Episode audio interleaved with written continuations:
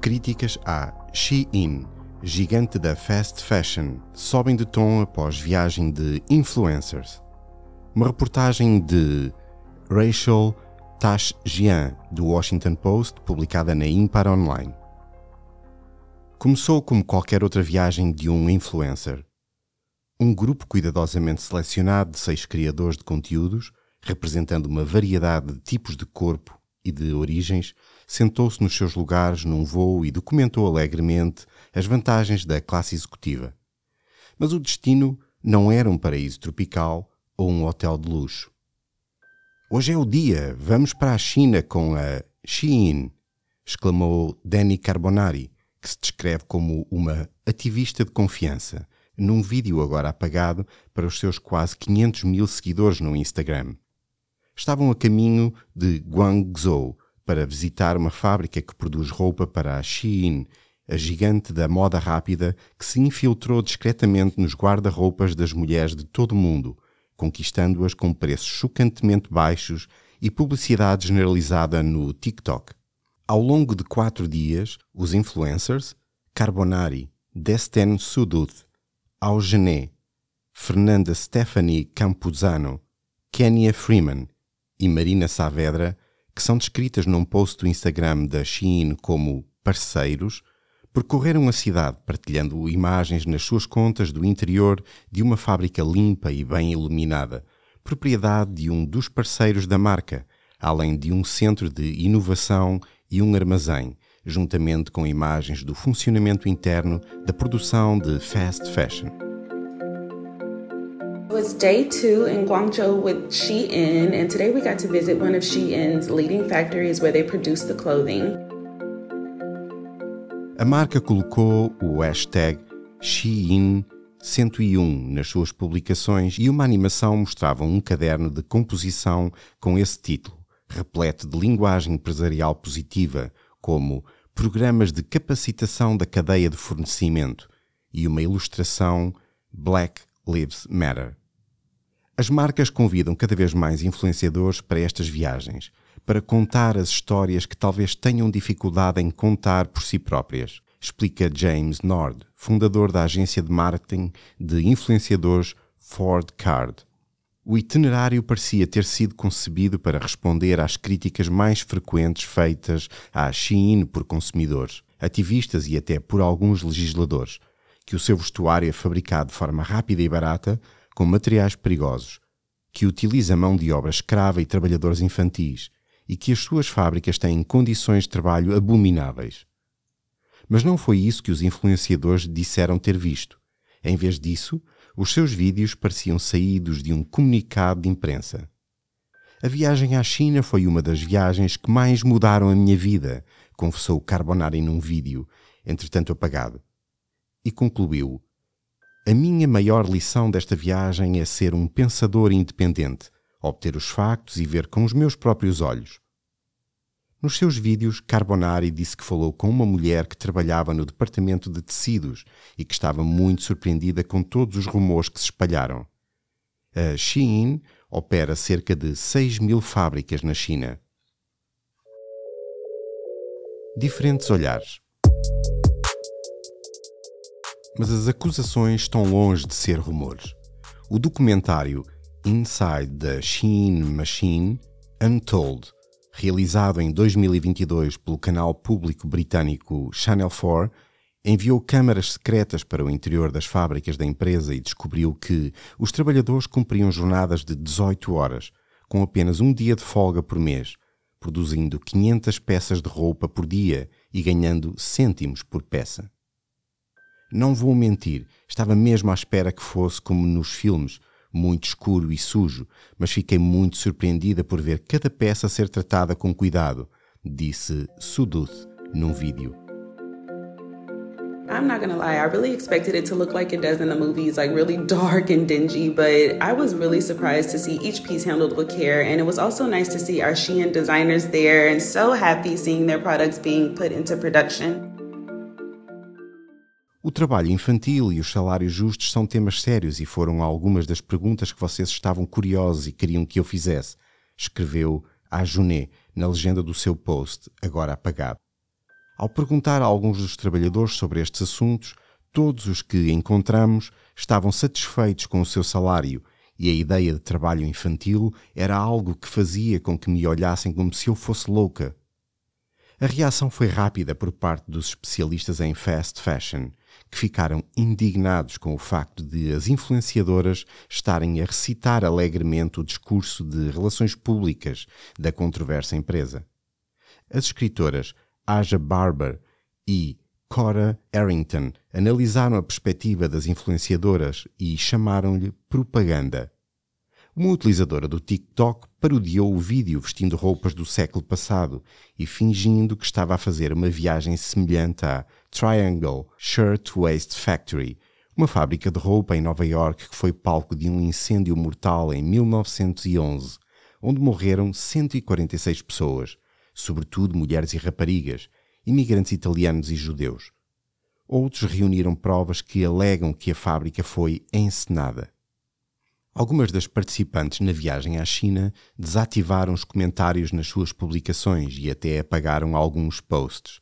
Mas a onda de indignação continuou a elevar-se. Como é que te consideras uma ativista quando aceitas acordos de marca, dinheiro, de uma empresa que está a arruinar a vida das pessoas e o ambiente? Lê-se num post de Carbonari.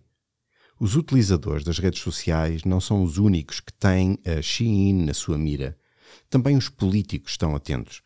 No início deste mês, dois projetos de lei foram apresentados no Congresso com o objetivo de aumentarem os custos de envio, com legisladores, incluindo o senador republicano Marco Rubio, da Flórida, a pedirem que os seus colegas investiguem a Shein. O deputado republicano Mike Gallagher, do Wisconsin, fez da empresa um foco do seu recém-formado Comitê Restrito sobre o Partido Comunista Chinês. No entanto, a Shein defende a viagem, negando que as influenciadoras tenham sido instruídas ou manipuladas. A Shein está comprometida com a transparência e esta viagem reflete, como estamos a ouvir, o feedback, proporcionando uma oportunidade de mostrar a um grupo de influenciadoras como trabalhamos, através de uma visita ao nosso centro de inovação e permitindo que elas compartilhem as suas próprias ideias com os seus seguidores, disse um porta-voz da retalhista. Os seus vídeos e comentários nas redes sociais são autênticos e nós respeitamos e defendemos a perspectiva e a voz de cada influencer sobre a sua experiência. Numa entrevista, Kenya Freeman, influencer que é apoiada pelo programa Shein X desde 2019, caracterizou a reação como assédio. Desde que publicou nas redes sociais sobre a viagem, estima que recebeu até 75 notificações de mensagens de ódio a cada 5 minutos. Essas pessoas nem me conhecem e estão a dizer-me para me matar ou saltar de uma ponte. E mensagens como Você não tem moral ou Você é estúpida, Você é uma idiota, resumiu. Serão as mesmas pessoas que dizem que se preocupam com a humanidade? Várias pessoas da Shein têm falado com Freeman e com as outras influenciadoras desde que a retaliação online começou. Para Freeman, a empresa precisa de se fazer ouvir, até porque, ressalva, ela já sinalizou preocupações à marca no passado, mas a resposta não a satisfaz. É sempre: não é o que está a pensar, disse ela. A sério, não sei o que fazer. Sinceramente, estou sempre a pensar nisso porque recebo muitas reações por trabalhar com eles. Na segunda-feira, Carbonari fez um vivo no Instagram, dizendo que deveria ter olhado com mais atenção para a marca. Agora, em retrospectiva, tem sido esmagador, confessa naquela rede social. Toda a experiência levou-me a uma reavaliação de mim, da minha marca, e lutar ainda mais por opções de sustentabilidade para pessoas de tamanho grande e ser muito mais exigente com quem eu trabalho, fazer a pesquisa que eu deveria ter feito desde o início. Posso assumir a responsabilidade por mim e pelas minhas ações, declarou, mas não posso assumir a responsabilidade pela Sheen. É muito difícil, diz por seu lado Kenya Freeman. É como se alguém dissesse: A mãe é uma assassina em série. E é como: Não a minha mãe, não aquela que me faz os biscoitos e me dá os abraços. É uma coisa tão difícil de acreditar. E não estou a dizer que as coisas que as pessoas estão a dizer não são verdadeiras. Podem muito bem ser verdadeiras. Comprar e descartar. As origens da Shein remontam a mais de uma década, mas a marca, tal como a conhecemos agora, foi fundada em 2011 pelo especialista em otimização de motores de pesquisa Chris Xu. Nos últimos quatro anos, particularmente quando o coronavírus forçou muitas pessoas a ficarem isoladas nas suas casas, a sua popularidade e receita dispararam à medida que as compras online se tornaram uma forma de entretenimento, saltando de uma participação de 12% nas vendas de fast fashion nos Estados Unidos no início de 2020 para 50% em novembro de 2022. O que diferenciava a Shein dos seus concorrentes é a sua velocidade, o volume e os preços baixos. Vestidos a 13 euros, tops a 6, calças a 10. Com dinheiro de investidores como o grupo de capital de risco Sequoia China e o grupo de private equity General Atlantic, a Shein foi avaliada em mais de 100 mil milhões de dólares em abril de 2022, logo atrás da ByteDance, empresa que controla o TikTok, e da SpaceX, passando a ser a terceira empresa privada mais valiosa do mundo. No início deste ano, a sua avaliação foi reduzida para 63 mil milhões de dólares, cerca de 58 mil milhões de euros, uma vez que os investidores se tornaram pessimistas em relação às empresas tecnológicas em fase de arranque. As suas políticas de preços e de envio deram origem à cultura de compras da geração Z e dos millennials que conhecemos atualmente. Roupa descartável e barata, comprada em grandes quantidades. Atingir o limite de 29 dólares para o envio gratuito, que foi recentemente reduzido, era 49 dólares, exige que os clientes comprem várias peças, o que ajudou a popularizar o vídeo de compras do TikTok, no qual os compradores desembalavam as suas encomendas enormes perante assistências ansiosas. Se a peça não servisse, se se desfizesse ou não tivesse o aspecto certo, não importava. As peças são tão baratas que os clientes podiam simplesmente deitá-las fora. Ao contrário da H&M ou da Zara, sediadas na Europa, a cadeia de abastecimento da Shein sofreu poucos dos contratempos que afetaram muitas marcas de moda durante a pandemia, graças à sua vasta rede de fábricas pertencentes a terceiros. Devido à sua integração vertical, a Shein pode produzir produtos a um ritmo alucinante. O que pode levar meses a produzir noutra empresa de vestuário, a Shein consegue fazê-lo em dias. A empresa publica novos produtos todos os dias, muitas vezes aos milhares. A sua página New In tem atualmente opções como vestidos fofos de fadas e camisolas para cães. O volume de produtos no site da Shein significa que os compradores podem experimentar o seu estilo de forma rápida e frequente, criando um ciclo interminável de microtendências. Mais roupas significam mais conteúdo para as redes sociais, e a experiência de CEO da Shein significava praticamente que, se pudesse sonhar com isso, a Shein estava a fazê-lo. Não precisamos de 10 vestidos, mas pode ser bom comprar muitas coisas, diz Lakin Carlton, uma designer especializada em sustentabilidade. Penso que os jovens, em particular, estão constantemente à procura de uma forma de se sentirem realizados. Criadores como Carlton, Barber, Arrington e Andrea Cheong fizeram das questões ambientais e de qualidade da Shein um alvo regular, apresentando dados para afastar os fiéis da marca. Por exemplo, uma imagem de satélite de roupas em segunda mão importadas para o Chile, da Europa, dos Estados Unidos e da Ásia, que foram despejadas no deserto de Atacama, tornou-se viral no Twitter no final de maio. A produção nunca foi tão grande, disse Carlton. É uma loucura que tanta roupa esteja a ser produzida e depois seja despejada no Ghana ou no deserto chileno.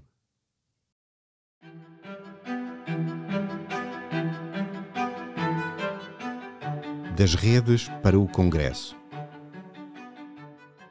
Comecei a ver a conversa finalmente a ir para algum lado, refere Aja Barber, que começou a escrever sobre sustentabilidade há mais de uma década e publicou o livro de exposição do consumo Consumed: The Need for Collective Change, Colonialism, Climate Change and Consumerism, em 2021. Agora, mais pessoas começam a pensar: espera aí, eles estão apenas a explorar-nos. Enquanto isso, o modelo de negócio chamou a atenção de lobistas e legisladores. Em meados de junho, foram apresentados dois projetos de lei bipartidários para isentar a China do comércio de mínimos, uma regra que permite aos países estrangeiros evitar o pagamento de direitos aduaneiros sobre encomendas avaliadas em menos de 800 dólares. Este é o tipo de encomendas enviadas do armazém que os sócios da Shein mostraram devidamente aos seus seguidores, o que afetaria muitas encomendas de clientes. Um relatório recente da Câmara dos Deputados sobre a cumplicidade da fast fashion no genocídio uigur afirmou que a Shein e a Temu, outra megastore chinesa, são provavelmente responsáveis por mais de 30% das encomendas enviadas para os Estados Unidos ao abrigo da disposição de mínimos. No início deste mês, Rubio enviou uma carta aos seus colegas do Senado exigindo que se juntem nestes esforços urgentes para responsabilizar a Shein, citando a sua alegada utilização de algodão produzido na região uigur da China e a exploração das regras comerciais. O grupo de pressão Shutdown Shein lançado em março para pressionar os legisladores norte-americanos e agir contra a marca chinesa sediada em Singapura, reuniu-se com alguns dos legisladores que estão por detrás destes esforços. O grupo é composto por indivíduos, empresas, algumas marcas americanas reconhecidas e grupos de defesa dos direitos humanos que partilham as mesmas ideias, informa Chapin Fei, porta-voz do grupo. A sua plataforma pode ser estriónica e os seus esforços para chamar a atenção para os problemas da Shein podem ter chegado na altura certa. Em letras grandes e arrojadas, o sítio web da organização afirma que a Shein é a maior ameaça à segurança nacional de que já se ouviu falar. Fei considera o momento de shutdown Shein a tempestade perfeita, com os legisladores americanos altamente desconfiados em relação ao TikTok, e a paranoia sobre a espionagem e vigilância da China. O TikTok foi proibido em Montana em maio, menos de dois meses depois de o seu CEO ter testemunhado perante o Congresso para falar sobre a recolha de dados e a ameaça à saúde mental das crianças. A coligação aponta para o que um deputado britânico considerou capitalismo de vigilância a empresa recolhe dados através das contas das redes sociais dos clientes, utilizando informações sobre o que os utilizadores compram e veem para criar imitações baratas. Este é um receio comum entre os compradores online, que a Siri da Apple e a Alexa da Amazon ouçam as conversas dos utilizadores e sugiram produtos em resposta. Mas Fei diz que as ligações da China ao governo chinês justificam preocupações maiores.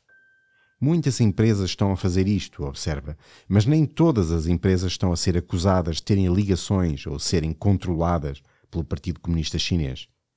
Talvez a recolha de dados não seja nefasta, continua Fei, mas eles não responderam a nenhuma pergunta, não dissiparam nenhuma preocupação.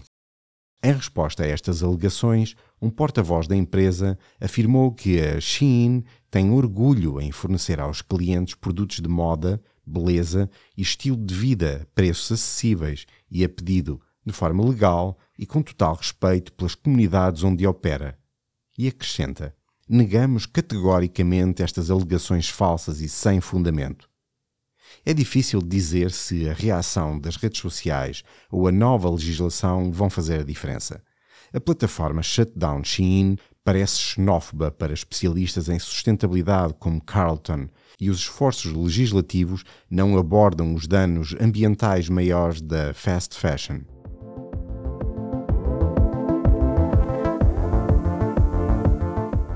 A sedução do preço.